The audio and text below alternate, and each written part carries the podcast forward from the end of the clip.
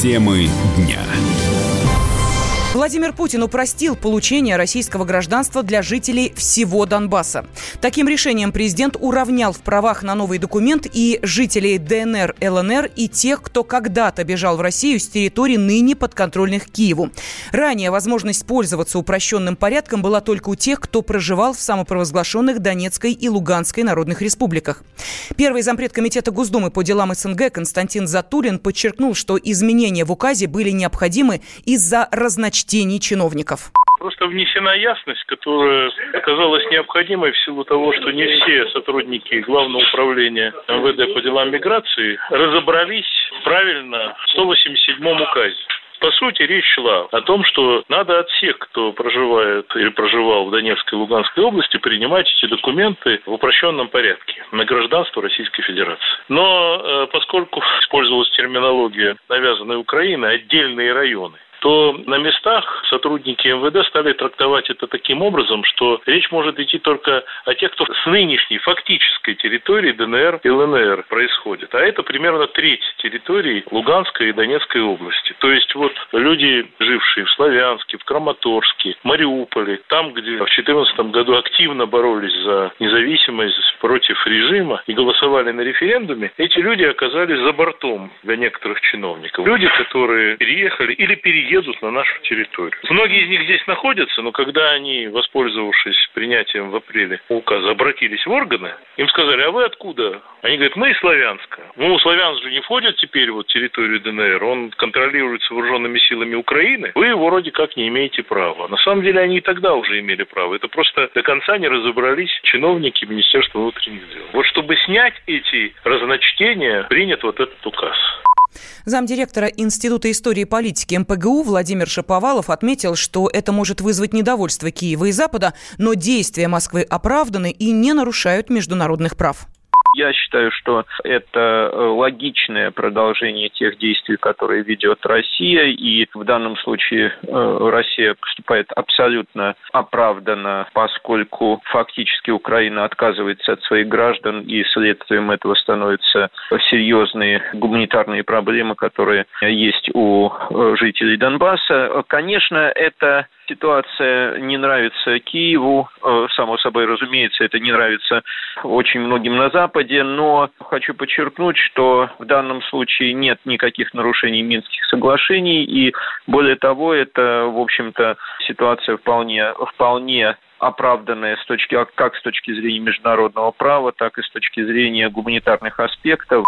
Указ об упрощенном получении российских паспортов жителями ДНР и ЛНР был подписан президентом 24 апреля. Меньше чем через неделю в Ростовской области открылись центры выдачи российских паспортов в упрощенном порядке. После этого не раз поднимался вопрос о необходимости распространения права на жителей всей территории Донбасса.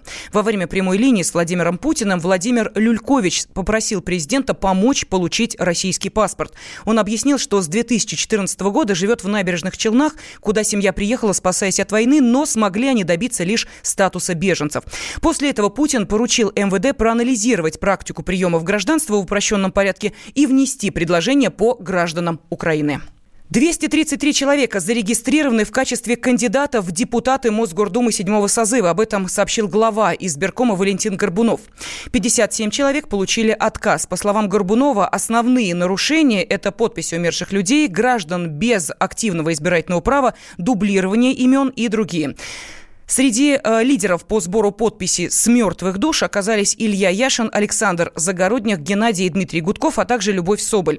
Кандидаты опровергают эту информацию. Как рассказал Дмитрий Гудков, данные были намеренно искажены сотрудниками избиркома это вранье, что он оперирует информацией товарища из общественной палаты по фамилии Ремесло, который не имел никакого доступа к нашим данным, подписным листам. Мы на него будем подавать в суд, на это ремесло. Никаких мертвых душ нет, я готов все доказать. Я буду подавать жалобу в Московскую городскую избирательную комиссию. Туда я принесу доказательства того, что мои подписи честные. Мы уже сделали табличку, когда, например, одна и та же подпись считалась два или три раза. И в итоговом протоколе получилось больше забракованных подписей. Вторую табличку мы принесем, где ошибки ввода. Это мы называем ошибка Дарьи Тимурович, когда они фальсифицировали базу данных МВД, неправильно писали фамилии, имена, отчество, Геннадий с одним и так далее. Мы принесем заявление людей, которых эксперт МВД считает не настоящими, призраками. Говорит, это была срисовка, эти люди не ставили вам подписи. Мы нашли из 500 уже 200. Они написали заявление, мы записали с ними видео. В Московском городской избирательной комиссии будут эксперты из общественной палаты, Алексей Венедиктов, Владимир Рыжков. Надеемся, что они по существу рассмотрят нашу жалобу. Мосгоризбирком рассмотрит жалобы кандидатов в депутаты Мосгордумы. Специальная комиссия готова перепроверить документы от самого движенца, в котором было отказано в регистрации, если от них поступят официальные обращения. Некоторые уже готовят апелляцию за незаконное снятие с выборов. Как рассказал кандидат от партии «Яблоко» Сергей Митрохин, его штаб планирует обратиться не только в Мосгоризбирком, но и в Следственный комитет.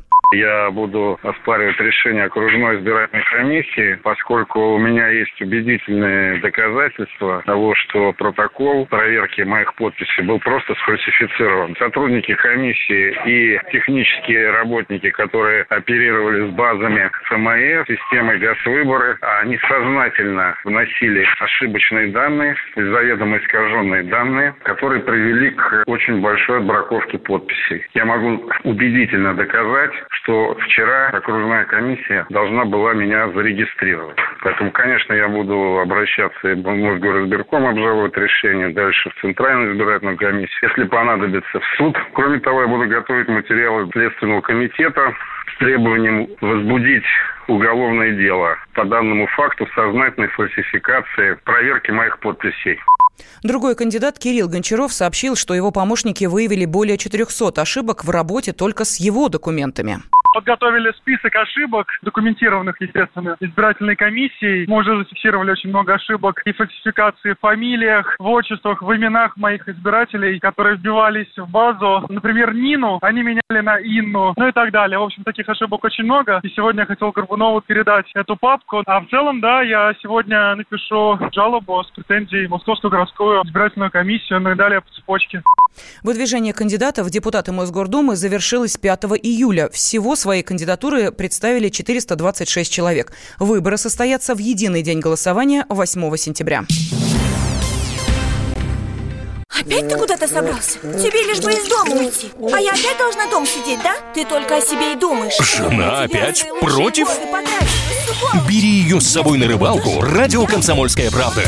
Вас ждут развлечения для взрослых и детей, призы и подарки, много музыки под открытым небом и, конечно, отличная рыбалка. Встречаемся 3 августа в парк-отеле «Орловский». Приезжай с семьей на рыбалку «Радио Комсомольская правда». Регистрация уже открыта на fish.kp.ru. 0+.